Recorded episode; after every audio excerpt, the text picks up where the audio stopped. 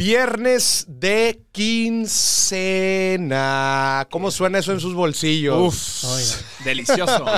Ya me, ya me vi yo ahí, acostado todo el fin, con una chevecita. Gente, por favor, no se lo quemen todo. Administrenlo bien, hombre. Ya sé que arde. El dinero en la, en la bolsa arde. Quema. En la cuenta arde.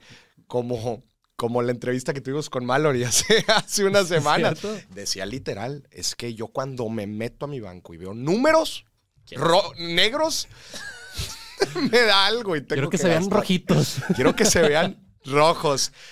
Gente, en este viernes de quincena nos está acompañando una persona muy especial, mi primo Pato Bichara. ¿Cómo estás, Pato? Bienvenido. Muy bien, Moris. Gracias por la invitación, primazo. Aquí encantado de estar con ustedes, con la audiencia. Y además tenemos un tema bastante caliente, así como con el dinero que hablábamos de la cuenta. Sí. emocionado, emocionado. Vamos a. eh, De, de hecho, este es el primer viernes de quincena que hacemos la dinámica de anécdotas financieras. El anecdotario financiero. La gente nos mandó historias de terror.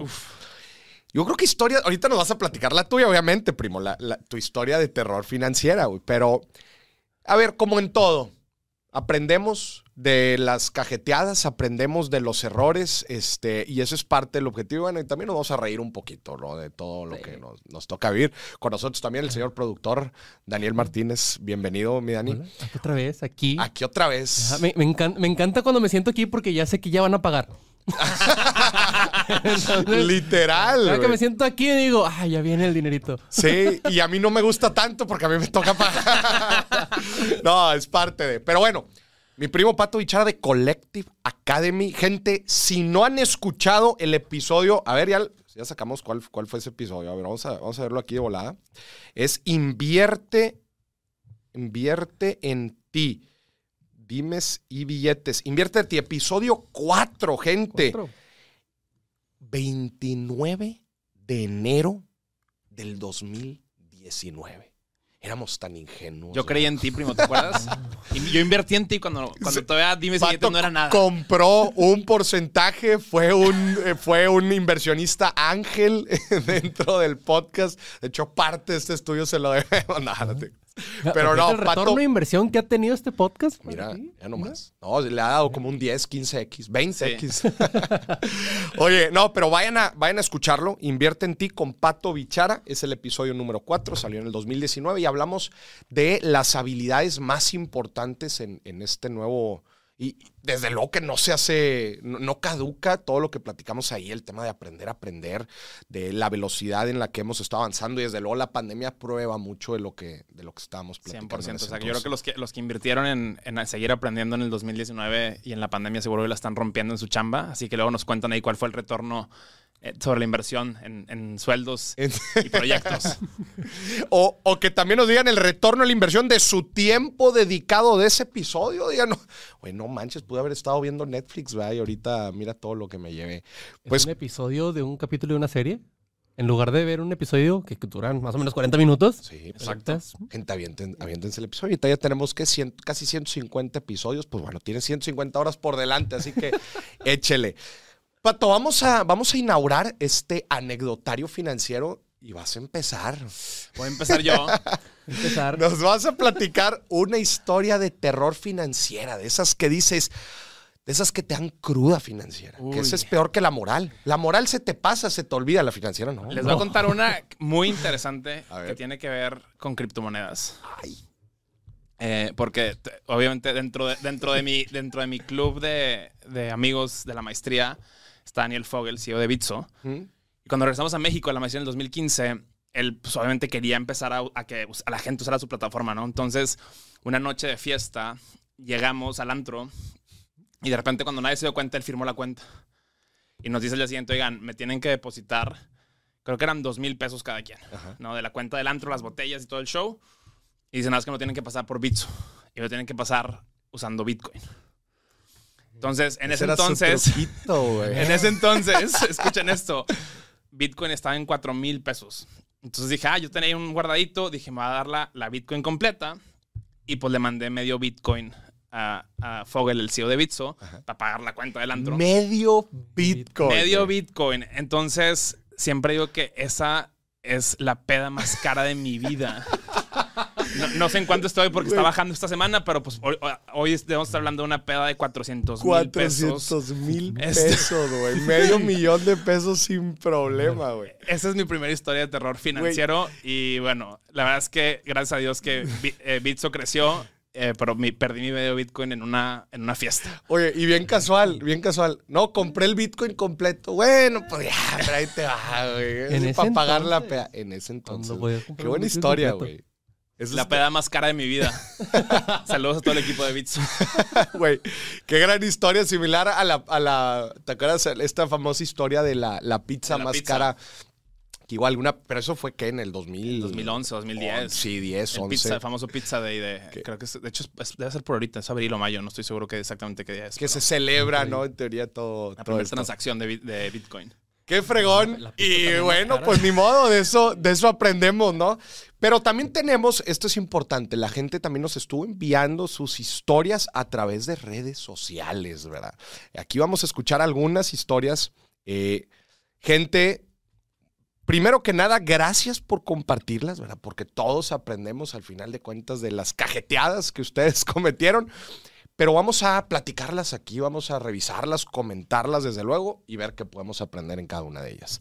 Sí. A ver, Todas venga. estas las mandaron por el grupo de viernes de quincena de Facebook. Hay un grupo de viernes de quincena de Facebook, gente, para que se metan y compartan sus historias. Puede ser la próxima que estemos platicando aquí. Y, y- y no pongan cosas para vender ahí. De volada, ¿va? O sea, Les quieren vender encanta. Oye, es quincena, les cae lana y quieren más lana. Sí, sí, sí. No, y, y luego empiezan también, ¿eh? Precio, no, por, por Inbox. privado, inbox. Inbox. Inbox, sí. Y empieza toda la rebatinga. Sí, gente, mantengan limpios estos chats, por favor, estos grupos, no se pongan a vender. Sí, no, no los voy a aceptar. Cualquier publicación para vender no la voy a aceptar. Los Yo vamos no- a bloquear, es más, restringir para que sigan publicando y no saben que nadie lo va a estar viendo. Eso está bien feo, ¿eh? ¿Qué? Que te restrinjan. O sea, tú sigues publicando, pero nadie te ve. Está bien fuerte, pero, pero juegas también con, con, ajá, con, con la, con el propia autoestima de la gente. Es decir, oye, publica algo y nadie me dio like. Porque la gente agarra placer de eso, ¿ah? De, de- Sí, sí. Igual y, y- y- ¿Dopamina? Y, no, o también mentar, mentártela, güey. Y dice, ay, tengo 50 likes. Ah, qué bueno. y luego es de que, oye, entonces lo vuelven a hacer y es de que cero likes. A la gente no le gustó. mi- No estuvo tan chistoso. mi no estuvo, tan, no estuvo tan chistoso, no la menté tan fuerte. Déjame, déjame lo vuelvo a hacer. No, eso es restringir, la neta, si están teniendo problemas con algún seguidor o con algún ahí fan que, que les causa problemas, restrínjanlo y se los aseguro que... ¿Lo dices por alguien en particular? No, no, no, desde luego, desde luego, lo digo por Arturo en el billetazo. Arturo. Fuerte Arturo. saludo al, al gran Arturo que siempre nos Arturo. acompaña, pero dice que cada vez que salgo en la tele se mueren cinco libros de finanzas. Pero es que no entiende que es al revés. No entiende que es al revés, pero Exacto. bueno. Muy bien, vamos con la primera anécdota. Vamos Venga, con la primera Dani. anécdota. Esta la mandó Alejandro Fernández.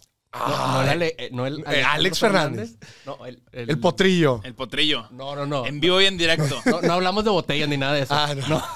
ni, ni el comediante. Pero ahí le va.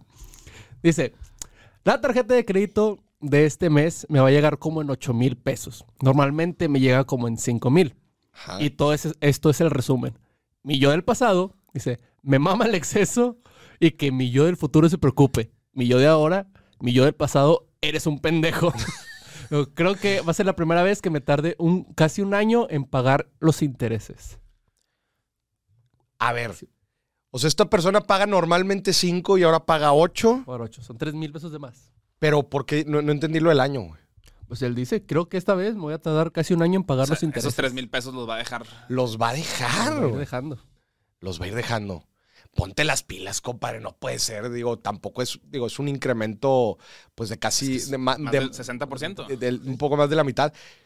Pero bueno, pues si lo dejas un año, tú acabas de hacer los números, compadre, y no, y no lo veas tanto en tiempo, velo en cuánto, en cuánto dinero te va a salir y si te pones Alejandro, las yo creo que pilas- bien, bien importante que te aprietes este mes, compadre. Sí, modo. duro. Entonces, este fin en casa, este, échate unas quesadillitas, tranquilo. Seguiditas. La verdad es que pues, sí, ¿no? O sea, porque a todos nos pasa, ¿no? Te, te pasas Sí, un mes sí. y de repente llega ya el estado de cuenta y dices, chingada. O la otra forma que yo también soy la fórmula, o te aprietas el mes o bríncale también con, otro, con otra lanita que puedas hacer en algún otro lado y que puedas direccionar específicamente para eso, ¿no? Sea, date una vuelta por la casa a ver si puedes vender algo que ya no, que ya no uses. Oye, salte a ver en, en- dentro de, de- de la, de ahí de la colonia, a ver qué puede, oye, pasear los perros, lavar los carros, este... ¿Te acuerdas? Eh, nosotros tenemos un reto de ahorro y que justamente el primer reto es juntar 100 pesos de una forma diferente. Diferente. Y tuvimos gente que, este, justamente, que sacó a pasear los perros de la gente de la colonia, se sacó sus 700, sus 800 pesos. Oye, pues ya es casi un tercio de lo que, de lo que le falta a ese compadre. Lo haces 30 días y listo. Sí. Pero deja tú, una persona, el buen Ángel, Ángel Hernández, que le mandamos un, un fuerte saludo. Oye, pues dijo, oye, pues aquí en la colonia, ¿verdad? ¿Qué pasa si, oye, nada más van a comprar quesos y, y embutidos y jamones y leche, pues a una tienda de abarrotes que está pues relativamente lejos, ¿no? Entonces dijo, oye, pues igual y compro, ¿no? Me voy haciendo ahí un inventario y empiezo a vender casa por casa. Bueno, pues llegó hasta tener su propio local, güey. Llegó a De lo que tener su- empezó con un reto. Sí, claro. güey. Y nos mandaba las fotos, ¿te acuerdas? Ya esto Sí. fue hace, fue, fue hace como dos años. Este. Nos, nos tomó la, no- no- nos compartió las fotos cuando compró los refris y ya. Ya Oye. le metió hasta Capex y No, todo. y, y fue, ajá, y, y fue, y fue aumentando en, en- en- en productos, ¿verdad? Porque al principio, ¿te acuerdas que era huevo? Al principio era, era mm, huevo y quesos. A domicilio, puerta por puerta, güey. Y fue creciendo. Entonces, hay veces nos tenemos que poner un poco creativos de, bueno, a ver, ¿qué otras fue? Estamos acostumbrados a ganar la misma cantidad de dinero de la misma forma, ¿qué otras cosas podemos hacer? Y muchas veces dentro de esa creatividad encontramos otras fuentes que dices, oye, pues sabes que lo que estaba haciendo antes, pues no. ah, o Me sea, gusta más esto. me Un- gusta una ida, Alejandro, a la central de Abastos. Este es temporada de piñatas en Monterrey. Bien los veranos. Los bien- veranos. bien los veranos o sea, también. Hay, hay- hay- hay que pensarle. Hay dónde rascarle. Sí. Y no, nomás así sencillo. Ahí fíjate en tu carro cuántos carros hay y cuánto les cobras por lavárselos. Y un sabadito ahí Un que no estés haciendo nada ahí. Vámonos. Audífonos, una cheve y ya te pones ahí a lavar los carros. No, pero a ver, ya la cheve, no, pues ya le resta ya, ya. ya le metiste gasto. Ya le metiste Ya no, no, gasto. ni esto ya no. Bueno, que salga de ahí mismo de lo que estás lavando. Ya cuando Sí. acabes, ahora sí. No, buenísimo. Pues bueno, entonces ya vimos qué podemos hacer y échele mucho ojo, porque eso sí, en verdad es una historia de terror. El dejarlo un año ahí y estar pagando el mínimo, eso sí es una historia. Como dicen, te sale más caro el caldo que las El albóndigas. caldo que la salvó. Eh, pero me llamó la atención de que mi yo del futuro se preocupe. Ah, no, em- empezó a platicar con sus diferentes yo, güey. Eso Sí. está bien interesante. Me recuerda a la película que acabo de ver, Fight Club, que es la, como la tercera vez que la veo. Este al- el alter egos jugando, ¿no? Uno contra otro. ¿Tú has tenido una conversación como esta? ¿Han tenido una conversación como estas? Sí. Yo le he agradecido muchas veces a mi yo del pasado, especialmente cuando consigo el dinero así en, en el- los pantalones. Ay, Gracias, Moris, te la rifaste, güey. No, pero también hay muchas formas de agradecerle a tu yo del pasado cuando tomas buenas decisiones. güey. De hecho, ahorita que estábamos platicando, antes de empezar el podcast, y hablamos de eh, la economía conductual, de cómo la gente toma decisiones y, y parte de los, de, de los estudios demuestran cómo una forma para, ya me voy a poner un poco técnico, Venga. pero, pero está con madre el coto. Eh, una de las formas para evaluar empresas pues más utilizadas y pues más precisas en teoría pues es flujos descontados. ¿verdad? Te traes los flujos a futuro a valor presente con una tasa de descuento. Y bueno, pues nada más cuánto vale el dinero en el futuro, cuánto vale hoy. Pero descubrieron que nuestra mente hace exactamente eso, güey, con el futuro, güey, o sea, con el tiempo, güey. Entonces, cuando les pregunto, güey, ¿cuánta gente empieza un proyecto final el día uno de clases, güey? Cero. Nadie, güey. Pero estás de acuerdo que sería lo más óptimo, lo más lógico, güey. Pero no descontamos la importancia de algo al futuro, lo descontamos como descontamos el dinero, güey. Qué fuerte, ¿no? O sea, ¿cómo funciona la mente, güey? Sí, y en el fondo siempre estamos buscando como... O sea, que ahí hay dos cosas, ¿no? Uno es el tema del descuento, pero otro es también el- la procrastinación, que es rudísima. Y Entonces, Rudísima. pero sí, efectivamente, o sea, creo que pensamos que los 100 pesos valen más hoy que los 120 de mañana y nos los gastamos. Sí. Literal. Es de que a mí me pasa lo, lo de la pro- procrastinación. A mí me pasaba mucho que trabajaba en la misma compu donde jugaba. Ajá. Entonces estaba así haciendo algo de repente. Eh, pues me voy a echar un Fortnite en lo que, Y ya me quedaba todo el Por día eso no te cae la quincena, Dani. Qué, buen- qué bueno que me dices, eh. Qué bueno que me dices. ah. Pero, Mira nada más, muchachito. no, pero, ahora ya trabajo en otra computadora que no es en la que juego y ya no me pasa eso. De repente sí, ay, me voy a poner un vi- a ver un video de YouTube, pero ya. Esos, eh, hablando de dinero, son facilitadores financieros. Son estas estrategias o tácticas para nuestro mendigo, nuestra mendiga mente prehistórica, güey, que de changos, cómo la obligas a tomar buenas decisiones. Oye, como la gente dice, ay, güey, Moris, gasto mucho en el Oxxo. Pues cambia tu ruta, hombre, pues ya no pases por el mendigo Oxxo, ¿ah? ¿Cómo, cómo, Pato, cómo, cómo luchas tú contra la procrastinación? Fíjate que es mucho el tema de, de- de organización y de decir el- lo- cosas muy sencillas, ¿no? Por el hecho de decir, oye, una noche antes voy a hacer mis pendientes del día y no me voy a parar a la comida a mediodía si no acabo estas tres cosas, funciona súper bien, ¿no? Y por otro lado, lo que dices tú, el, el- el habilitarnos el, el espacio, el medio ambiente, de hecho es algo que, que vemos en la clase de justo de economía del comportamiento en la maestría de Collective, donde pues acomódate el espacio para que sea un espacio de trabajo, ¿no? Y aquí estamos en un estudio de grabación y probablemente no, aquí no te vas a poner a jugar Fortnite, Dani. Esperamos eso. Esperemos. Pero es un tema de- del ambiente en el que estamos y obviamente ligado a eso, que también tiene que ver mucho con, con nuestros hábitos financieros, con quién nos juntamos y con quién trabajamos, ¿no? Qué fuerte, güey. Eso es clave. ¿Con, con quién? Como dicen, la mejor receta para ser gordo es juntarte con otro gordo. ¿ah? ¿Y por qué vueltas a ver a Dani? Está, Dani está flaquito.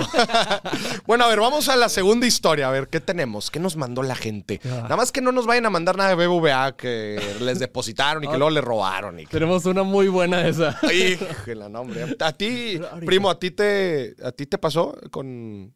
¿Te depositaron algo? BVA, ¿no? ¿No? A mí sí. Es que hubo, hubo tema con... Hubo tema como estos días, ¿no supiste? No. Sí, que, que resulta que lo que dicen fue que fue que eh, pagos que se habían hecho como no se con- Duplicados o- no se reflejaron en la cuenta y entonces pues la gente como no los consideró, pero luego resulta que los aplicaron, entonces como que la gente se sacó de onda y dijo, "Eh, me quitaron dinero", pero Estuvo bien raro porque primero no tenías ese dinero y luego te lo regresaron y luego te lo volvieron a Lo quitar. volví a quitar. Sí. O sea, temota de, tema de algoritmos que, que yo lo había platicado y lo, lo voy a decir también abiertamente. eh, yo, yo saqué, quería probar la Rapicard. Sí.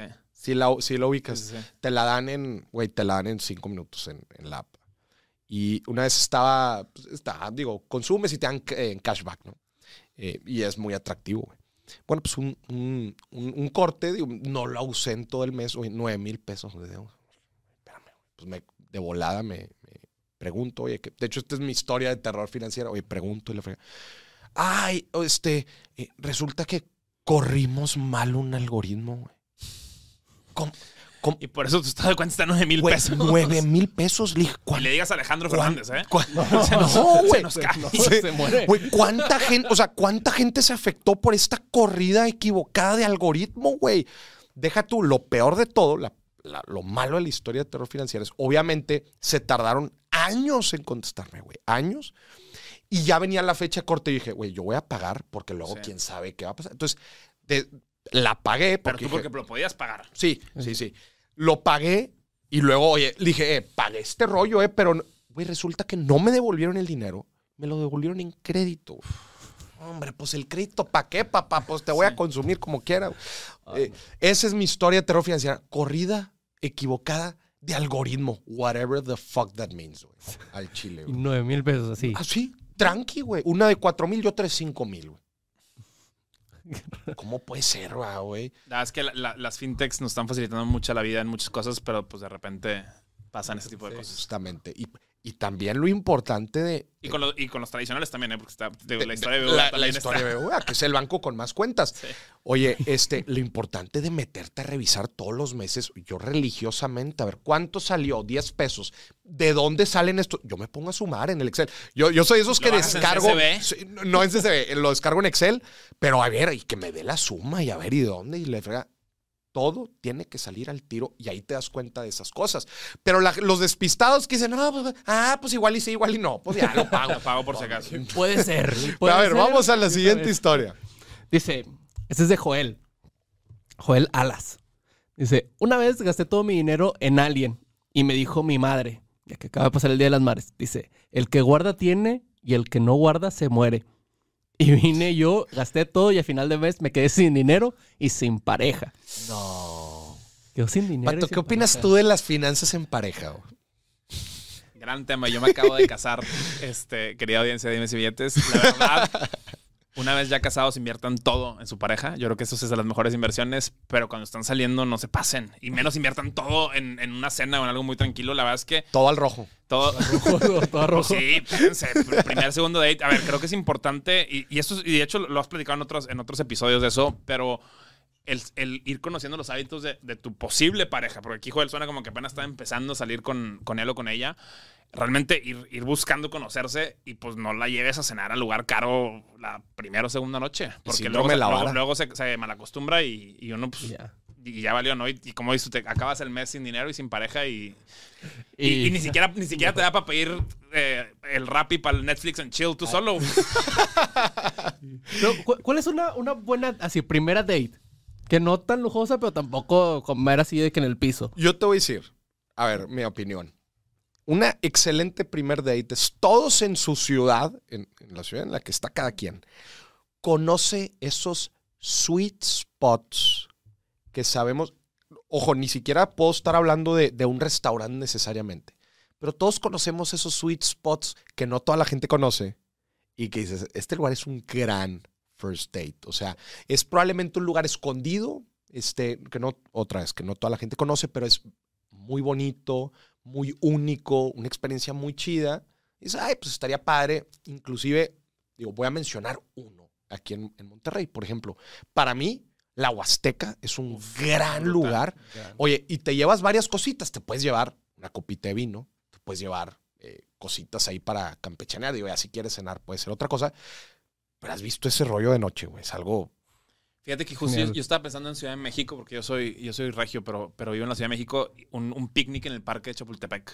Mira, Sábado, domingo en la Es- mañana, se ve como que, oye, le, met- le metiste cabeza, le metiste romanticismo, eso, y a lo mejor te sale 150 o 200 pesos el- los jamoncitos y el, y el queso en el súper, y la verdad es que se quedan con el ojo cuadrado. ¿Y estás de acuerdo que se cumple la- eh, o sea, el tema de tiempo-dinero? O sea, algo le puedes dedicar mucho tiempo y puedes conseguir mucho valor con poco dinero. El problema es que si no le metes tiempo y quieres sacarte algo de la manga, pues igual y con poca creatividad vas a tenerle que meter, no, pues déjame la llevo a, a tal lado. Y, y con los regalos es lo mismo, güey. Tú puedes meterle tiempo a un regalo, este, bien pensado, igual hasta que tú construyas algo o armes algo para dar, pero le requieres tiempo. y Lo estaba pensando ahorita justo por el Día de las Madres que, que dije, si compro las flores de mi santa madre el, el martes, me van a salir un ojo de la cara así en cualquier lugar. Claro. Me fui el lunes al centro con tiempo, armé mi propio arreglo y, y le llegó la- el arreglo a, a mi mamá y a mi city. ¿no? Entonces es un tema nada más de, de planear con tiempo y meterle creatividad. Y Es meterle exactamente lo creatividad. mismo. Un día antes dije, voy a comprar porque el mismo día cualquiera te va a salir bien caro. Y fíjate que yo le hice un poema a mi mamá. A mí me gusta hacerle poemas. Ella guarda todos los poemas que le hago todos los años, güey. Y se lo hice en Excel, porque creo que era, güey, la gente me empezó a decir que tengo problemas. De hecho, no te queremos decir, pero No esto shit, Sherlock. sí, qué sorpresa. ¡Wow, señores! Por cierto, estaba buscando un psicólogo güey, para Moris. güey. Este, que, que entiende el idioma que del Excel. Que entiende el idioma del Sí, Excel. se, se comunique por él con, con Excel. No, pero bueno.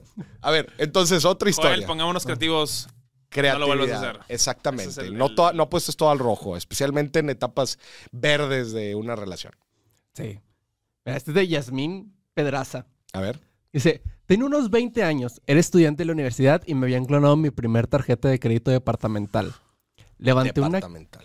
levanté una aclaración con los cargos no reconocidos, pero conforme pasó el tiempo, cada vez incrementaba más la deuda por los intereses que estaba generando.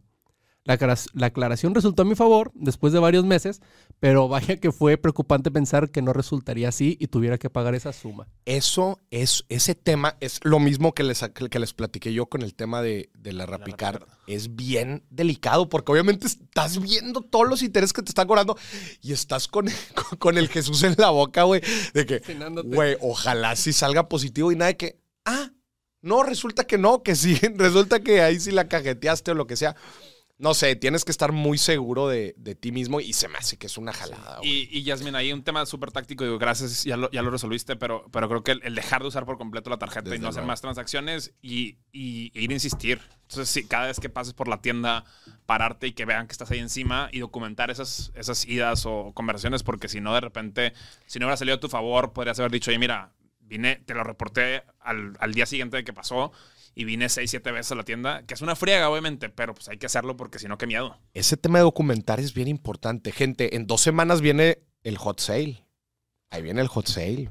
Y ahí sí con el tema de garantías, términos y condiciones de los productos, porque es un, es un borchinche de compras por todos lados. Los, los- las tiendas están vueltas locas y, y híjole, te puede tocar de todo en, en- en el hot sale. Entonces, documentar toda la información, todo el... el- porque luego también eh, eh, reclamar y, y habilitaron, esta- siempre habilitan el, ¿cómo se llama? El de la Profeco, esta... mm, Sí, la línea de...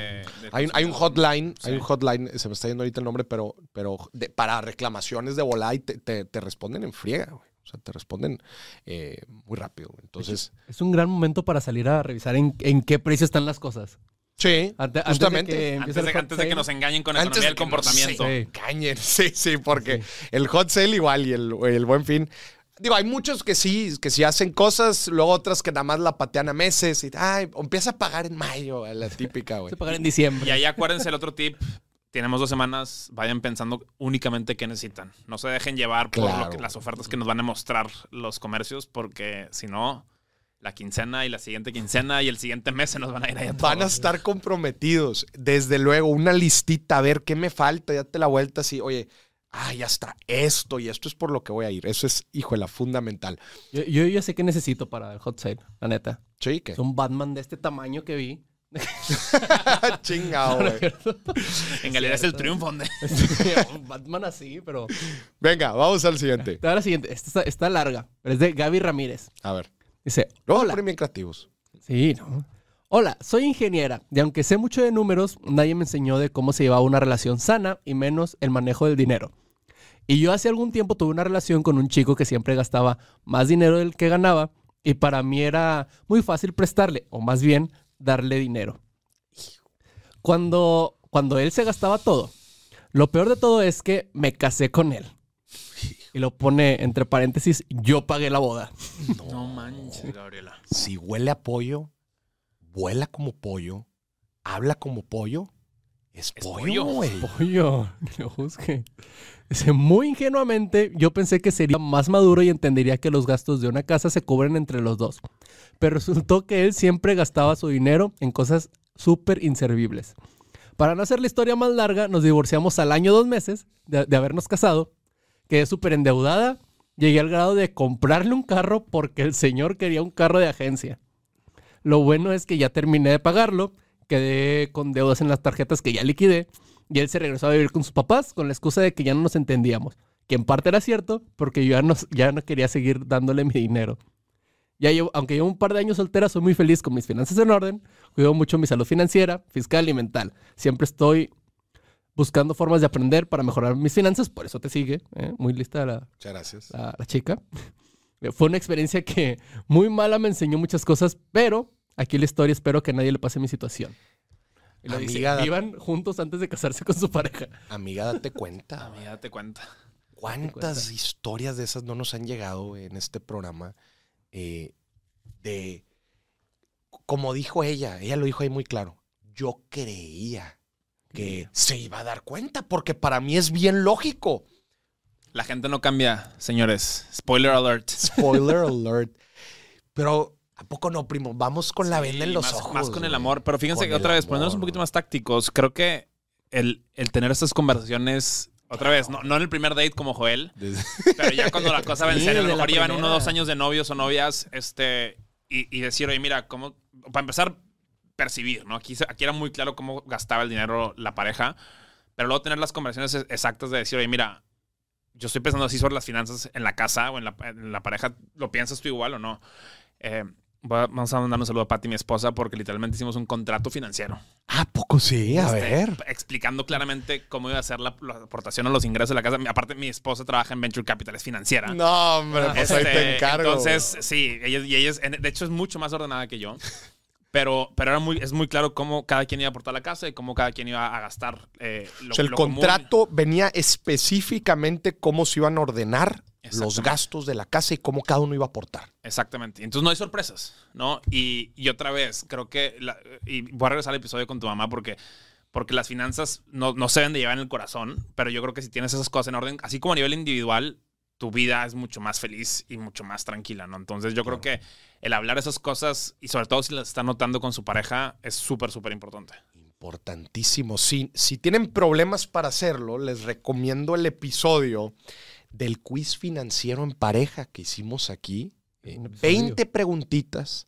20 preguntitas para hacerse con su pareja, a ver si pasan. Y escúchelo juntos y respóndanlas. Desde luego, desde luego. Juntos platiquen de esto. A ver, Pato, ahorita que nos estaban mencionando de este contrato, ¿a us- ustedes qué les funciona? O sea, ¿ustedes se dividieron los gastos con cierta proporción o cómo es que el, cómo funciona? Fíjate que estamos probando. Como, como bueno, yo soy emprendedor, entonces estamos experimentando. Ajá. Pero el experimento actual es cada quien aporta el mismo porcentaje de su sueldo Porcentaje de a sueldo. la, a, la, a la cuenta común, que de hecho me enteré que ya no hay cuentas mancomunadas en BVA. Eh, O sea, ya no puedo hacer una cuenta conjunta, pero digamos, aportamos esa cuenta y de esa cuenta salen todos los gastos de la casa, ¿no? Y lo que sobre se va al Pero ahorro. sí pueden estar ligadas. Sí pueden estar ligadas las cuentas. Sí, creo que algo, algo cambió hace unos, hace unos años o meses, pero, pero lo importante no es tanto que los dos tengamos acceso a la cuenta, sino que esa cuenta es la que sale todo Ya. ya, ya. lo que se gasta en la casa, desde la renta, este, el súper, todo eso.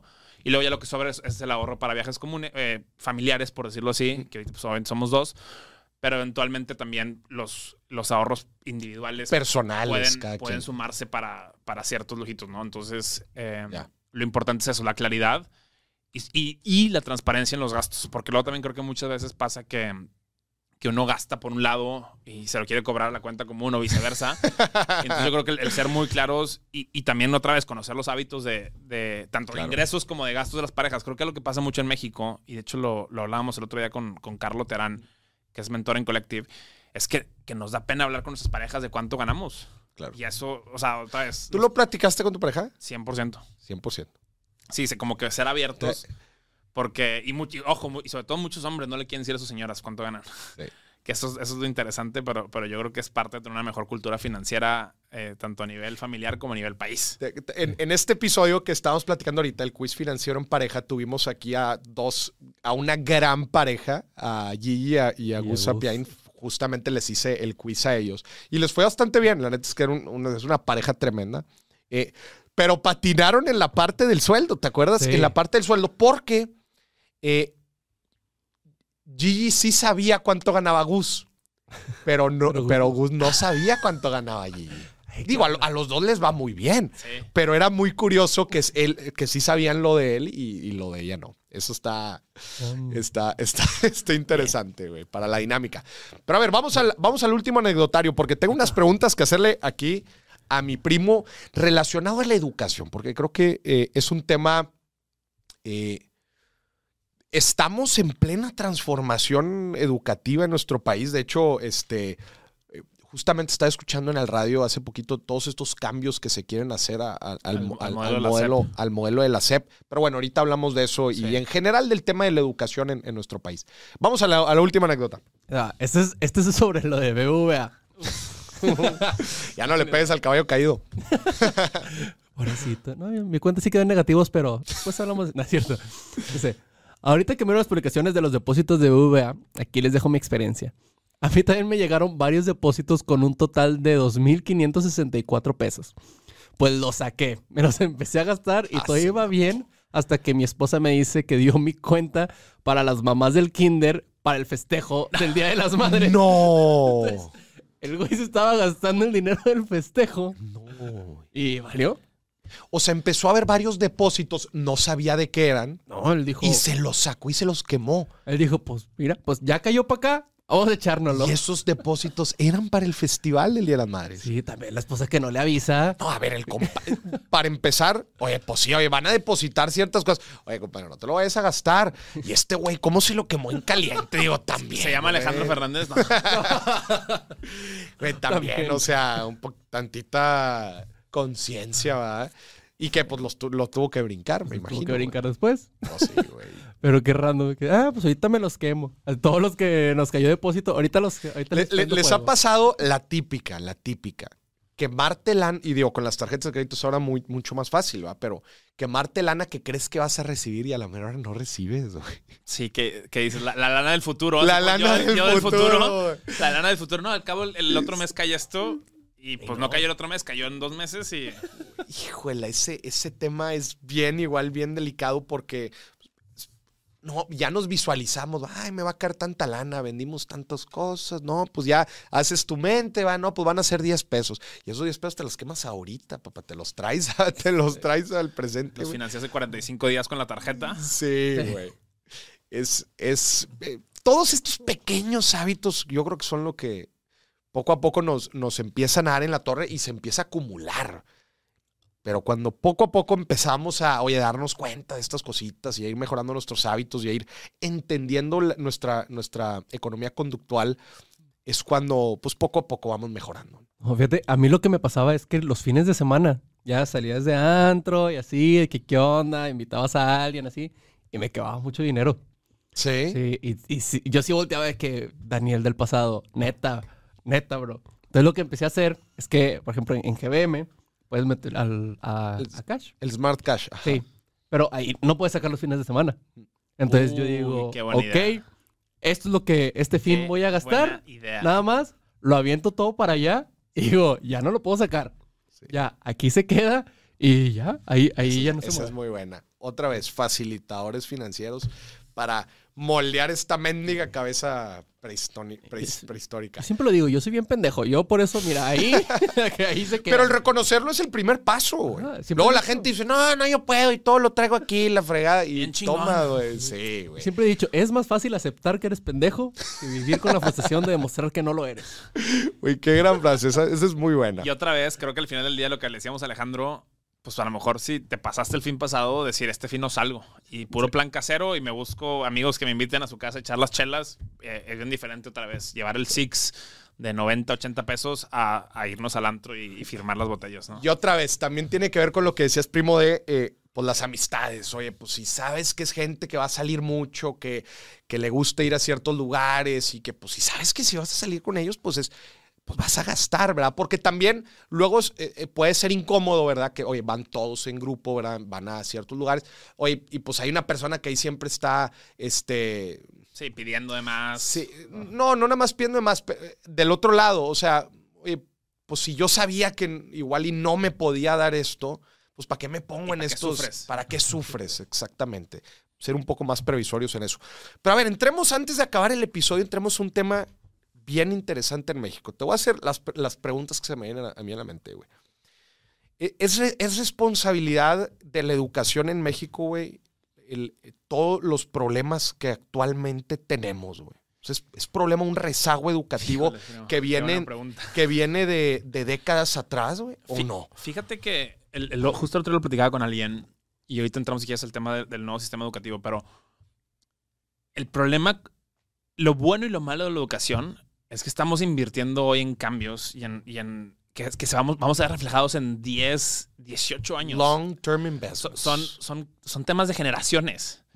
Entonces, lo que estamos viendo hoy efectivamente, eh, y volviendo al episodio otra vez con tu mamá, son cosas que vienen de, de cómo nos criamos, la generación que ahorita estamos a lo mejor en etapa productiva. Y que es bien difícil como el hacer la, la correlación. O sea, y como siempre decimos, la correlación es igual a causalidad, pero decir, oye, ¿qué, hicieron nuestros papás o nuestros gobiernos hace 10, 15 años que hoy nos está reflejando en esto a nivel educativo? Entonces, obviamente, eh, en Collective estamos creando esta Universidad del Futuro para América Latina y creemos que va a ser nuestra forma de, de que si le damos mejores líderes a las organizaciones de la región, van a crecer económicamente y la región va a prosperar. Entonces, la educación sí es el futuro y la educación también es el pasado. Entonces, estamos cargando hoy con muchas decisiones eh, educativas de manera general, y ahorita es que ya hablamos del, del nuevo modelo, que nos, nos están costando y que, y que no, y que otra vez, no es, no es como, o sea, no, no, no es responsabilidad de una sola persona cambiarlo, sino que tenemos al gobierno, a las instituciones públicas, a las instituciones eh, privadas, eh, a las, ahora a las edtechs.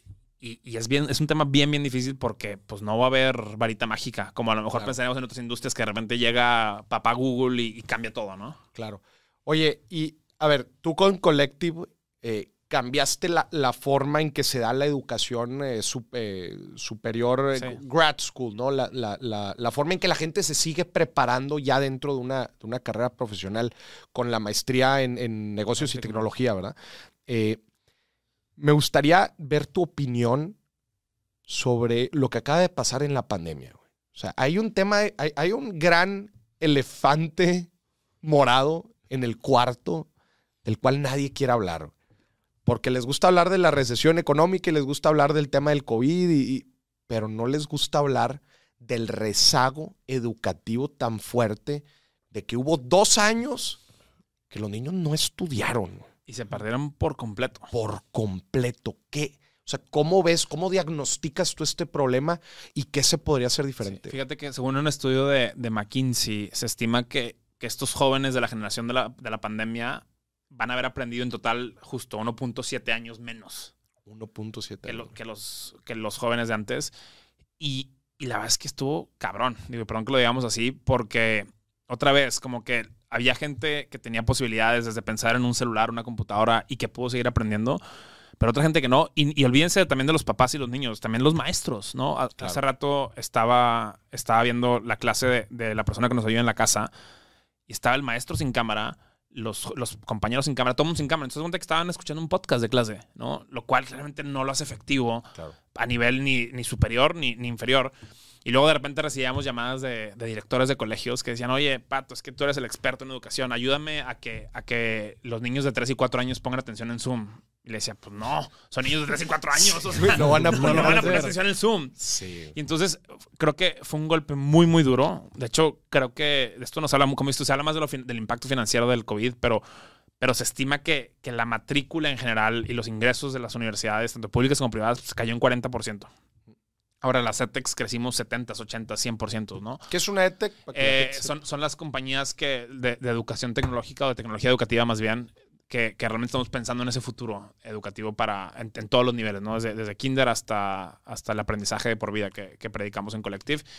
Y, y la verdad es que yo creo que nos va, a tocar como generación ponernos creativos y dar las herramientas a todos los eh, involucrados en el sistema educativo, ¿no? Desde los maestros, los papás, los niños, los jóvenes eh, y, los corporativos, ¿no? Pato, te acaban de nombrar el día de hoy, me acaba de llegar el comunicado, secretario de, el nuevo secretario de Educación Pública de México. ¿Por dónde, por dónde apuntas la chancla, güey? ¿A- ¿Qué, qué- qué harías eh, empezando? La clave es, es empoderar a los maestros. Y empoderarlos no en un nivel político, porque creo que eso ya están bastante empoderados, sino darles las herramientas para que ellos puedan hacer mejor su chamba. Eh, por un lado, ¿no? El segundo tema, que los papás tomen responsabilidad de la educación, ¿no? Ok. Siempre hablamos que en, en Colectivo usamos el término que, es aprendedor, que es, es- estudiante es como un término pasivo. Yo espero que me, que me enseñen. Cuando aprendedor yo quiero ir a aprender y yo quiero crecer. Y yo creo que los papás tienen que tomar ese rol porque no- realmente somos, somos humanos de tiempo completo, ¿no? Entonces, no es que de 8 a, a 2 de la tarde sea alumno o aprendedor y de 12 en adelante no. Entonces, todo lo que pasa en la casa después con las actividades, este, lo que aprendemos incluso de, de estar acompañando a nuestras mamás en el día a día, es bien importante. Y, y lo más fácil es echar la culpa a la escuela. ¿no? Entonces, yo creo que como secretario de Educación, mis tres iniciativas serían esas. Sería empoderar a los maestros a que puedan hacer mejor su chamba. Porque, ojo, ojo, tenemos maestros en el sector público y privado súper apasionados por lo que están haciendo. Y de verdad yo me quito el sombrero por aquellos maestros que, que la sacaron adelante en la pandemia. Como dicen los gringos, eh, eh, llueve, ruene, eh, trueno, relampagué. Y luego habilitar a los papás. Y por último, un tema de, de reforma curricular, de, de enseñar cosas que sean relevantes para el futuro. Y fíjate, hablando del, del modelo que está proponiendo la SEP, que, que en Platícanos premisa- un poquito de, Sí, de este, de en- este cambio que quieren hacer. en, en premisa, y el otro día estoy aquí buscando exactamente lo que, lo que discutíamos con el equipo, porque en premisa se ve bien, bien interesante. Y, Y en Porque el quieren fondo, reformar mucho de los contenidos, ¿cierto? Exacto. Este, déjame aquí, Dani me va a ayudar tantito a, a- a que cargue, porque se los quiero leer, pero el justo el otro le decía, le decía al equipo de Collective que si tú lees la- las premisas que tienen, te, te vuelves incrédulo porque lo está proponiendo la CEP. A ver. Eh, y se los quiero leer, ¿no? Entonces, fí- fíjense lo que está proponiendo la, la CEP en resumen, ¿no? Y es más, otra vez, escúchenlo como si fuéramos eh, inversionistas en Silicon Valley, ¿no? Entonces, Esto lo estás escuchando de un emprendedor en Silicon Valley. Vamos Sí, exacto. Una emprendedora fregón en Silicon Valley, ¿no? La escuela se integra a la comunidad y se trabajan por proyectos. El famoso Project-Based Learning que, que, que muchas instituciones han predicado por muchos años. Desaparecen las asignaturas. ¿Por qué? Porque la vida no tiene asignaturas, si lo pensamos así, ¿no? Luego, el maestro no evalúa a los alumnos con exámenes ni pondrá calificaciones. Los alumnos se califican entre ellos. Eh, el peer-to-peer eh, learning. Desaparecen los grados y la escuela se organizará por fases. Entonces, hay, hay mucho po- poder, y ahorita hablamos si quieren de cada una de ellas, en que los, los chavos, y los, más bien los niños de 3 años convivan con los de 4 y 5, que los de 6 convivan con los de 7 y 8, porque, porque los chavos se jalan, ¿no? Y los que tienen a lo mejor hijos se dan cuenta cuando el hermano, el segundo hermano, crece, se desarrolla más rápido por el hermano mayor, ¿no? Eh, y luego los maestros no están obligados a seguir estrictamente los planes de estudio, podrán libremente transformarlos para ajustarlos al contexto. Ok. Entonces, esto suena como la escuela del futuro. El problema es que nos lo está proponiendo la SEP, ¿no? Y otra vez, A ver, nada más, yo quiero hacer un paréntesis ahí. Digo, sí, se escucha con madre. Tratándolo de aplicar a las facultades, a la capacidad instalada actual del modelo, ¿tú lo ves factible? eso es lo difícil. O sea, el, el- el tema es que el qué suena muy bien, Mm. la implementación es, es lo que queda de duda. Y otra vez, nada de esto lo puedes hacer si no involucras significativamente a los maestros y a los papás Claro. en el aprendizaje de los niños y las niñas, ¿no? Entonces, esas son las dudas que yo tengo como emprendedor. Pero otra vez, creo que el hecho de que tengamos discusiones a nivel país sobre esto es muy, muy relevante. La, la cosa es que no se politicen, que, que ha sido lo que ha pasado con las reformas educativas, tristemente. Claro. Oye, ¿y, y qué tanto conoces tú sobre cómo funciona todo el, el gremio magisterial eh, educativo en México? O sea, porque sé, sé, que, sé que es complejo querer hacer reformas a nivel maestros. Sé que pues hay grandes sindicatos que muy politizados también, que, que mueven ahí la vara y que un ligero cambio dentro de, de su estructura de trabajo es un martirio de años eh, regulatorios. ¿Qué sabes de esto y cómo poderlo hacer bien? Sí, a ver, la, la verdad es que sé poco y, y además cada estado lo maneja distinto, pero, pero creo que en el fondo hay que trabajar con los maestros en que ellos se hagan también responsables de sus cosas, ¿no? Y, y otra vez, siempre estas políticas se centran en, si le pagas más al maestro, si le pagas menos, si le das más chamba, si le das menos chamba. Y yo creo que la, la tecnología educativa está llegando aquí para que los maestros hagan la parte más divertida, que es enseñar y compartir, y no la parte de evaluación y otras cosas que pues, sí dan flojera, ¿no? Entonces, es un reto. Eh, la verdad es que ahora que lo dices es así, no quisiera ser secretario de educación, pero, pero el, día, el día que nos toque, primo. Estuviera con madre. Creo que, podríamos toque- llevar este país Exacto, a otro mira, el, día que te hagan secretario de economía, me invitas. pero el día que nos toque, yo creo que es eso. Es, es cómo trabajas con ellos en vez de verlos como, como detractores de, de los niños. Porque en el fondo todo el mundo queremos que los niños la rompan en la vida. Claro. Entonces creo que esa es la parte que a veces se nos olvida porque estamos politizando las discusiones de, de educación. Ya nos pusimos muy Claro. técnicos. Pero No, no, no, qué fregón. Oye, para cerrar el, para cerrar el episodio viernes de quincena, estoy considerando la gente todavía tiene su lanita, no fue, no, no se la fueron a quemar inmediatamente. Pato, un libro que estés leyendo ahorita que, que digas, oye, está, está con ganas, una serie que nos recomiendes, este, y algún curso, obviamente, que nos recomiendes Collective. No vale el libro vaquero. No vale. No vale el libro vaquero, no. Ok, este. Ni- es que so- soy, muy, soy muy ñoño. Estoy leyendo el nuevo libro de Ben Horowitz, que es un, un inversionista de, de Venture Capital que habla sobre el tema de cultura. Ok. Eh, what you do is who you are. Eh, lo que haces es lo que eres como empresa. Porque de verdad creo que muchas empresas multinacionales están ahorita batallando en cambiar el, el mindset cultural de la gente. Porque toda la transformación digital es sobre el mindset de cultura. O Entonces, sea, es, o sea, es- es un libro eh, de estos, de, de- de negocio, sí. pe- pero sobre la actualidad de pandemia Sí. que se está viendo. Y lo que, pero fíjate, lo que me está gustando mucho es que él agarra ejemplos culturales históricos. Entonces, por ejemplo, te habla de la cultura samurái en Japón. Ah, la Te madre. habla de la cultura de las prisiones de Michigan, de los americanos. Entonces, no, no es el típico libro que te dice, ah, la cultura de Google es así, pues yo no puedo implementar la cultura de Google sí, en mi empresa. Pero agarra ejemplos muy puntuales, históricos y, y me está encantando. Eh, serie, no sé si ya la han comentado, pero la de We Crash está No brutal. me la han recomendado muchísimo, Este, pero no, no es la serie de la historia de, de los fundadores de WeWork de WeWork. y de verdad te vuela la cabeza cómo Está un buena. emprendedor puede vender aire y, Y levantar y- y mucho levantar capital. mucho capital. Este, véanla, eh, está en Apple TV. Y la tercera pregunta era... Un curso. Ah, un curso. Fíjense, esa es una gran pregunta porque estamos lanzando en Collective Academy en la próxima semana un curso de básicos de blockchain, básicos de blockchain. Blockchain Essentials.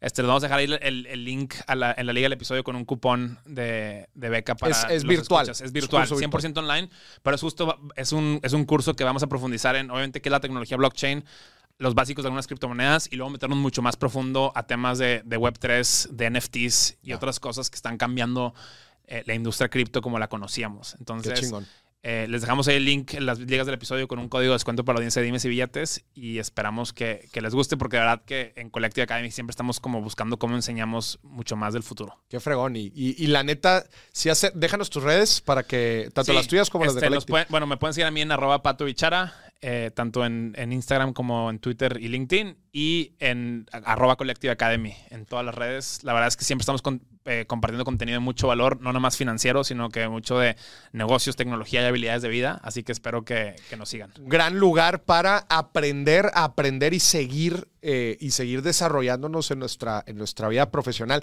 Porque constantemente están sacando como este, como este curso Sí. de blockchain, o sea, están sacando masterclasses, digo, además de la maestría, eh, además Sí. de la maestría que tienen. Entonces, si ustedes son de esos curiosos eh, Apre- aprendedores. ap- aprendedores que constantemente, concepto, ¿eh? está chido, que constantemente quieren crecer, péguensele, neta, péguensele a Pato y a Collective. No, o sea, se van a llevar una experiencia brutal y van a, les van a abrir la mente muy, muy chido. Como quiera, todas las ligas están en la descripción para que vayan ahí, las busquen. Ahí van a estar los links directos. Y bueno, ya por último, ¿en qué se van a quemar la quincena?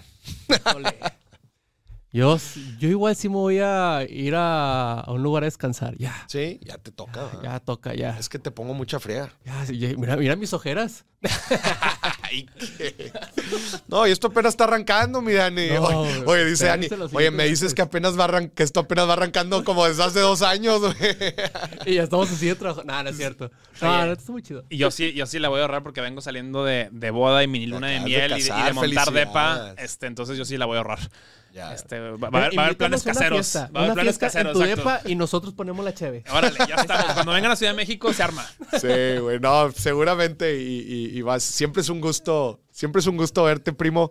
Este, hace rato que, no- que no nos veíamos, digo, te, te en- enrollaste en todo este, te, te casaste, te fuiste de luna de miel y todo, pero a ver si nos vemos más seguido, güey. La neta es que 100%, en la Ciudad de México siempre, uf, es un gusto, es un gusto coincidir.